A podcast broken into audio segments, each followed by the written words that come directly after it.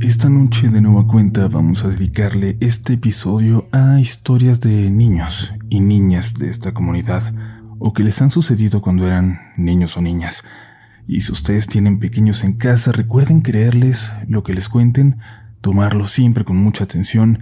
En lo paranormal o en cualquier aspecto, siempre hay que confiar en los pequeños de la casa. Por ahora es momento de irnos a la primera historia de hoy, recordándote que te suscribas a este espacio y así te vuelvas en ese momento parte de la mejor comunidad de terror. Y también te recordamos que pongas mucha atención a cualquier ruido extraño que escuches al terminar este episodio. Porque, créanme, uno de ustedes es el siguiente protagonista de Relatos de la Noche. Tengo mucho interés en compartir mi historia con ustedes, que me digan si tengo razones para asustarme o no. Tal vez es algo muy absurdo y yo lo sé. Tal vez es algo raro y nada más. Pero me gustaría que me dieran su opinión. Estoy en la prepa, escucho relatos a la noche desde que los encontré en la cuarentena, cuando aún estaba en la secundaria. Mi historia sucede todavía unos años más atrás, cuando tenía 10. Hubo una balacera frente a mi casa, algo muy feo. Hubo gente muerta. Lo peor es que toda la calle se llenó de policías y de soldados, y de un momento a otro se fueron.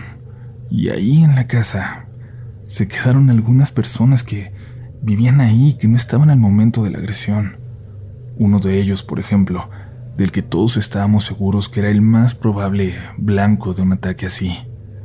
Creo que todos en la calle, hasta los niños, sabíamos sobre eso y sabíamos que podrían regresar. Mi papá no quiso dejar la casa sola, pero le habló a su hermano para que pasaran por mi mamá y por mí y nos llevaran a su casa para quedarnos allá por el tiempo que fuera necesario. Yo estaba todavía en shock. Nunca había escuchado disparos tan cerca. Nunca había escuchado a una persona morir hasta aquella tarde.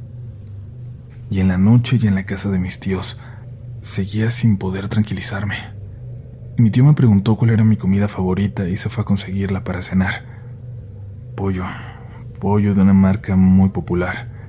El más cercano estaba bastante lejos, así que mi tío se fue rápido para llegar antes de que cerraran. Mi mamá se quedó con mi tía, platicándole cómo había estado todo. También seguí muy nerviosa. Me dejaron en la sala con una cobija y viendo caricaturas, y ahí me quedé intentando no pensar en nada más. Sentí como el gato se subió al sillón. Se metió por debajo de mis cobijas y se puso sobre mí. Estaba muy calientito. Cuando lo quise acariciar lo sentí muy húmedo, como si se hubiera estado lamiendo mucho. Me dio asco y quité la mano, pero no lo corrí. A fin de cuentas era su casa, era su sillón. Me quedé viendo la televisión un rato más hasta que llegó mi tío. Mi mamá salió para ayudarle con lo que había traído y mi tía fue por mí. Me dijo que ya me fuera a cenar. Le dije que no me quería levantar para no molestar al gato, que se había quedado muy a gusto sobre mí. Estaba ronroneando muy fuerte, de hecho. Mi tía se rió y salió también al jardín con mi mamá y mi tío, pero antes dijo algo. ah, ok. Entonces quédate aquí si quieres, pero tú sabes que no tenemos gato, me dijo. Y eso era cierto. Yo sabía que no tenían gato. Y sin embargo, en ese momento había algo sobre mí. Algo que dejé de acariciar y se movió por entre las cobijas y se bajó del sillón. Cerré los ojos y no me atreví a voltear para ver qué era.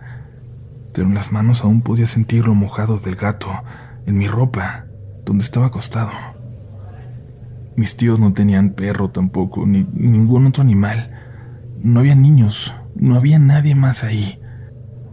Esto no era un sueño. Sé que no lo fue. Esto era algo completamente real. Algo se metió por las cobijas. Estuvo en mis piernas.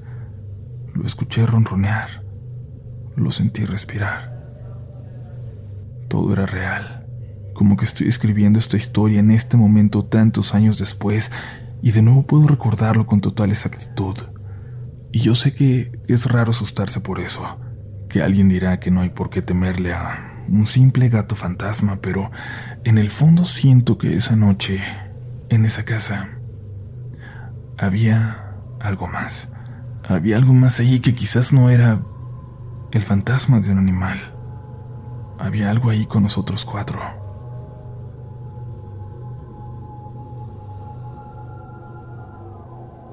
Hace cinco años, cuando yo iba a cumplir doce, tenía un grupo de amigas, todas vecinas de aquí de la privada, con las que solíamos hacer pijamadas cada que teníamos oportunidad. Es lo que más extraño de aquellos tiempos. En algún momento llegó una chica nueva a vivir aquí, Samantha. A mí no me caía tan bien ella. Digo, no me desagradaba, pero era muy seria, demasiado callada. Cuando estábamos solas nunca encontrábamos algo de qué platicar, pero a mis amigas les cayó excelente. La amaban y por ende empecé a convivir mucho con ella. En su casa no podíamos hacer pijamadas. Su mamá estaba enferma y por las noches lloraba y gritaba mucho. Era una enfermedad mental. Incluso llegamos a notar cuando estuvimos ahí una tarde que habían acondicionado la recámara de sus papás para que no saliera el ruido de ahí. Pero Samantha tenía muchas ganas de invitarnos a quedarnos, de ella ser la anfitriona por fin. Nosotras le decíamos que no importaba, que podíamos saltarnos su turno sin problema, pero ella seguía sintiéndose mal al respecto.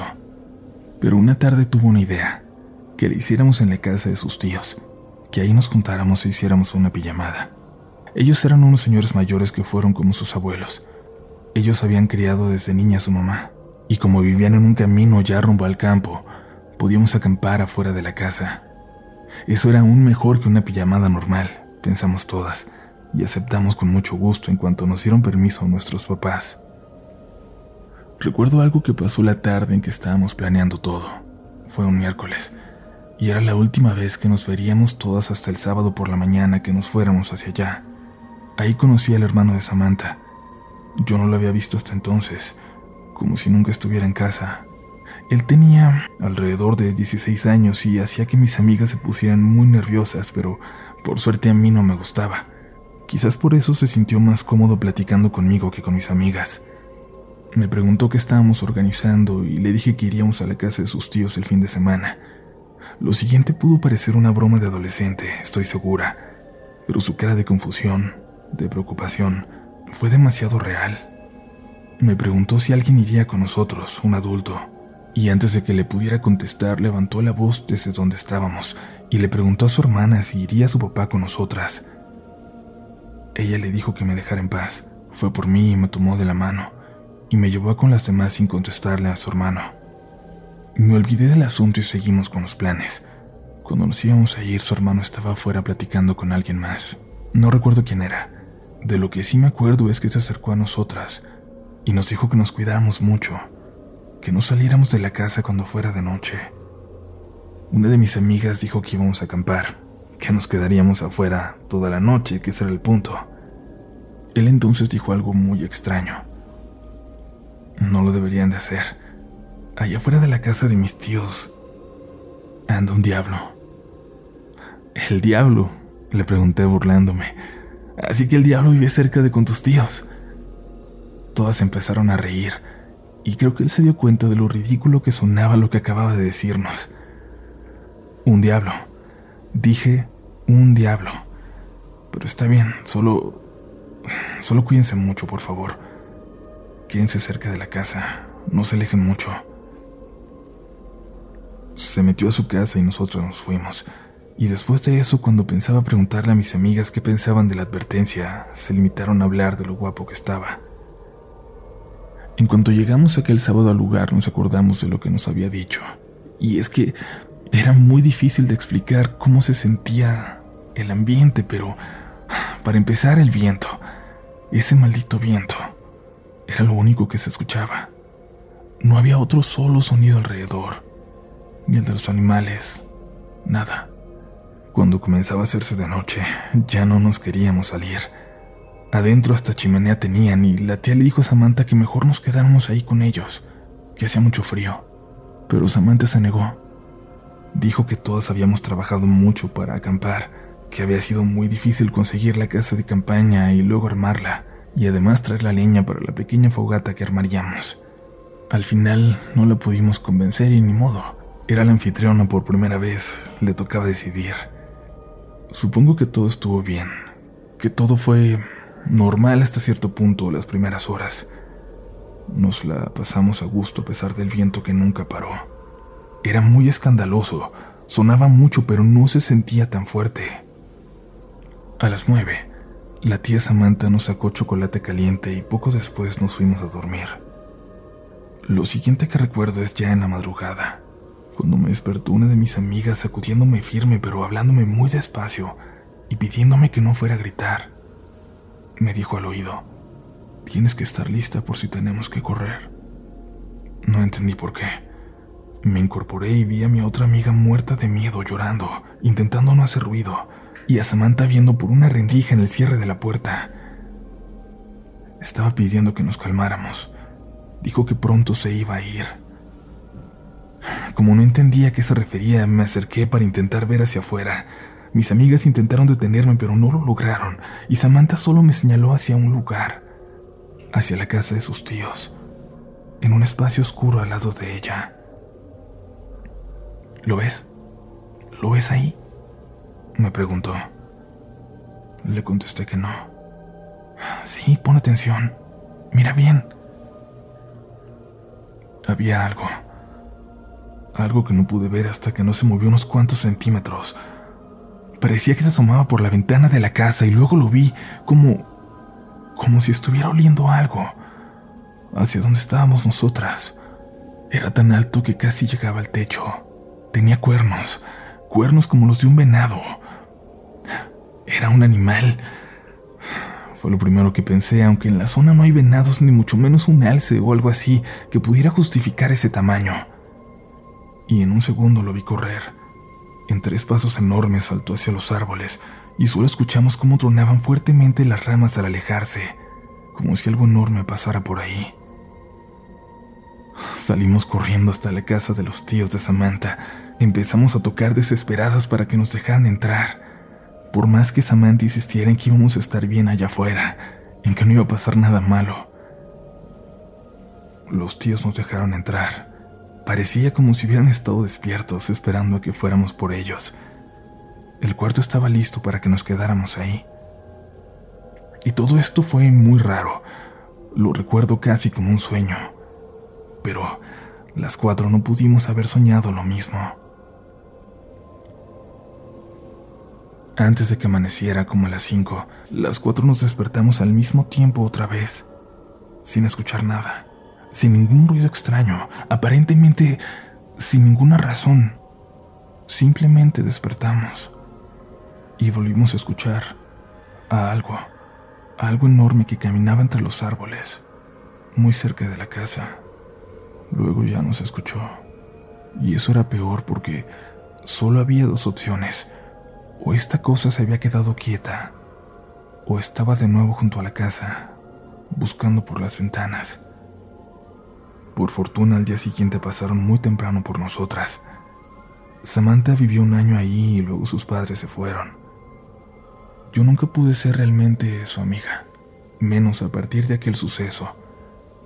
Nunca le pregunté qué era aquello que vimos, aquello que rondaba la casa de sus tíos. Un diablo. Seguimos por aquí, comunidad. Gracias por escuchar y si han tenido alguna experiencia similar, por favor, no duden en compartirla.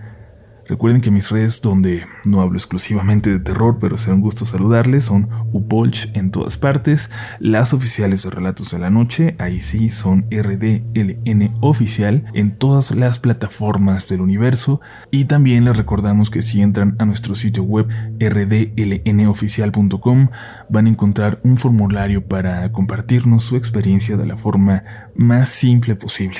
En serio, queremos que este año se rompan récords de historias recibidas y del contenido que vamos a publicar. Queremos llenarles de relatos a la noche, así que cada vez va a ser más fácil que nos compartan sus experiencias. Pero por ahora esperamos que no hayan prendido la luz, porque aún nos quedan historias esta noche. Mi historia es corta, pero me da escalofríos compartirla porque sigue presente en mi vida ¿Ustedes han sentido en algún momento cuando, literalmente, un fantasma entra en su casa? Nosotros sí, cuando éramos niños, mi hermanito y yo. Teníamos 7 y 11 años. Yo era el mayor y desde esa edad me quedé cuidando a mi hermano para que mi mamá volviera a trabajar. Los viernes, como ya no había escuela al día siguiente, solíamos desvelarnos. Y siempre, cada una de esas noches sin falta, nos poníamos a ver películas de terror. Mi tía Karina, que vivía a dos calles de ahí, tenía un librero lleno de películas, casi todas de miedo, y cada viernes íbamos por una o dos diferentes para regresárselas al día siguiente. Al principio nos hacía recomendaciones, pero casi siempre nos intentaba dar de las menos fuertes terror, algo gracioso o para niños, y a nosotros nos gustaban las cosas más intensas, las que ponía hasta arriba para que no las tocáramos. Pero lo empezamos a hacer sin que se diera cuenta. Empezamos a llevárnoslas, y en las cajas de las películas que nos daba poníamos dentro aquellas que no nos teníamos que llevar. Supongo que mi pobre tía ha de haber pensado que éramos muy fanáticos del laberinto y de las brujas, porque en esas cajas eran donde nos llevábamos películas como El Exorcista, Alucarda o La Bruja de Blair. Les estoy hablando más o menos del 2005, cuando reeditaban muchas películas viejas en DVD. Pero en alguna ocasión encontramos una en una caja negra. Tenía un nombre que no sabíamos qué significaba. Estaba en alemán. Era una película pirata, la única pirata que tenía mi tía. Y era muy rara y supongo que los subtítulos no eran exactos porque no la lográbamos entender. Trataba de una señora que vivía sola en una casa. Toda su familia había muerto o la había abandonado ya. Luego conoce a una mujer en un parque que le da una receta para nunca estar sola, o al menos eso decían los subtítulos. Era algo que tenía que decir una noche con ciertas características, frente al espejo sosteniendo una vela. Y era muy extraño, pero cuando la señora hacía el ritual, nosotros quitábamos la película. Siempre lo hacíamos, nunca llegamos a ver el final. En mi casa nunca vivimos cosas paranormales ni algo que se le pareciera. Por eso veíamos con tranquilidad tantas cosas de terror, supongo. Pero notamos entonces que, a partir de eso, de que veíamos esa película, todos los viernes a las 10 de la noche, Alguien tocaba a la puerta. Al lado hay una ventana de la que alcanzamos a ver quién toca. Siempre nos asomábamos y nunca había alguien ahí. Al menos cinco o seis viernes nos tocaron. Siempre de la misma forma, en la misma hora. Y siempre nos asomábamos, pero no parecía haber nadie.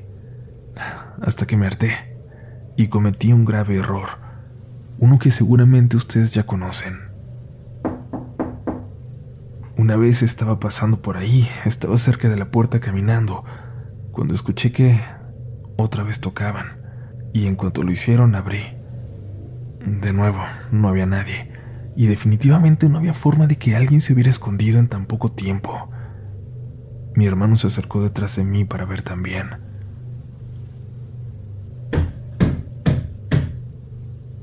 En ese momento escuchamos que tocaron nuevamente pero esta vez detrás de nosotros, en la puerta del baño de la casa.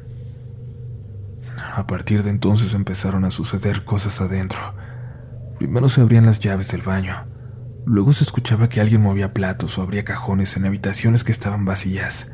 Después, mi papá empezó a ver a un niño que pasaba corriendo por atrás de él cuando nosotros no estábamos en la casa. Eventos así que que se dan hasta el día de hoy incluso cuando yo ya ni siquiera vivo en esa casa. Esa o esas cosas nunca nos han hecho daño, pero por alguna razón creemos que venían por nosotros dos, por mi hermano y por mí, porque de alguna forma nosotros los dejamos entrar. Yo me mudé y nada se vino conmigo. Mi hermano está a punto de irse a vivir con su chica y nos queda la duda de si algo lo seguirá finalmente a él.